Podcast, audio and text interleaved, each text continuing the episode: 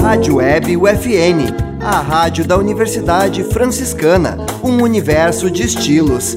Acesse www.universidadefranciscana.edu.br.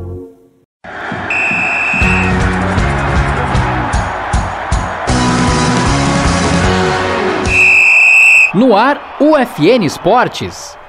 Você vai saber agora as principais notícias do esporte no mundo, Brasil e em Santa Maria.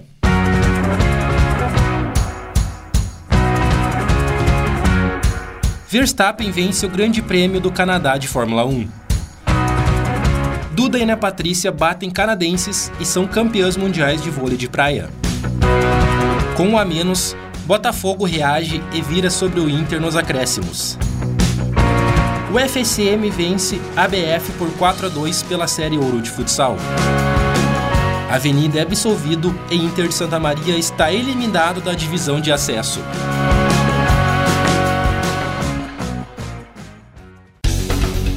Mesmo largando na pole position, Max Verstappen suou nas voltas finais do Grande Prêmio do Canadá para garantir sua sexta vitória na temporada da Fórmula 1. O holandês da RBR levou a melhor no duelo com Carlos Sainz, no domingo, dia 19, ampliando a vantagem na liderança. Em terceiro, Lewis Hamilton superou o começo ruim no fim de semana e encerrou uma seca de sete corridas longe do pódio, com três paralisações acionadas por Sérgio Pérez, Mick Schumacher e Yuri Tsunoda, as posições da ponta foram administradas com pitstops. Verstappen parou na primeira bandeira amarela e manteve uma liderança tranquila até o segundo pitstop. Duda e Ana Patrícia venceram Bukovic e Brandi no domingo, dia 19, e foram campeões mundiais de vôlei de praia, em Roma. No primeiro set, as brasileiras fecharam em 21 a 17. No segundo foi um pouco mais apertado, com parcial de 21 a 19. Duda e Ana Patrícia atingiram o feito de terem sido campeãs da base e agora serem também campeãs no adulto. As duas foram bicampeãs sub-21 e ganharam também os Jogos Olímpicos da Juventude. Duda tem ainda no currículo dois títulos mundiais sub-19. O Brasil volta ao topo do pódio mundial depois de sete anos.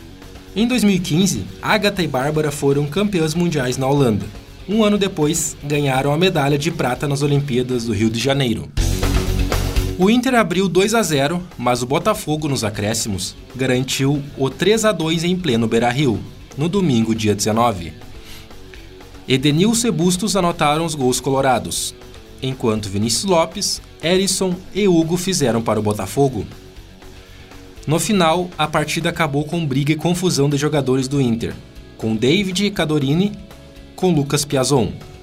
O Inter volta a jogar na sexta-feira, dia 24, contra o Coritiba, às 9h30 da noite no Beira-Rio. Já o Botafogo encara o Fluminense, no domingo, no Nilton Santos, às 4 da tarde. Com a vitória, o time carioca chega aos 18 pontos. Já o Colorado permanece com 21. O primeiro jogo da UFSN Futsal em casa, pela Série Ouro do Estadual 2022, foi com vitória. No sábado, dia 18, no Centro Desportivo Municipal, a UFSM bateu a Associação Brasil de Futsal, de São Lourenço do Sul, por 4 a 2. Com o resultado, a UFSM foi a 4 pontos na tabela de classificação. Na estreia da competição, no último dia 11, em Bento Gonçalves, a equipe de Santa Maria empatou em 2 a 2 com o BGF, atual campeã. Tito, três vezes, e Bernardo marcaram para a Federal. No final do duelo, Bed e Léo Jacques descontaram. A Federal volta a atuar no próximo sábado, dia 25, às 8 da noite, contra o Barcelona McLarens em Júlio de Castilhos. Na manhã da sexta-feira, dia 17, por três votos a dois, o Tribunal de Justiça Desportiva do Rio Grande do Sul decidiu que o caso do Avenida não vai ser julgado. A justificativa é que o prazo para a oferta de denúncia da acusação de que o Avenida escalou irregularmente atletas no jogo contra o Santa Cruz, pela oitava rodada da divisão de acesso, decaiu. A sessão do julgamento foi online e durou cerca de duas horas. A interpretação foi de decadência do prazo da denúncia apresentada. Tal entendimento foi embasado pela argumentação de que a denúncia precisaria ser protocolada até o fim da última rodada, ou seja, no domingo, dia 12.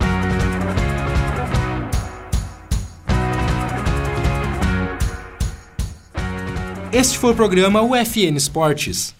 Na central técnica Clenilson Oliveira é Alan Carrion, com a supervisão do professor e jornalista Bebeto Badic. O programa vai ao ar todas segundas-feiras às nove da noite e sextas-feiras às cinco da tarde. Obrigado pela audiência. Tchau!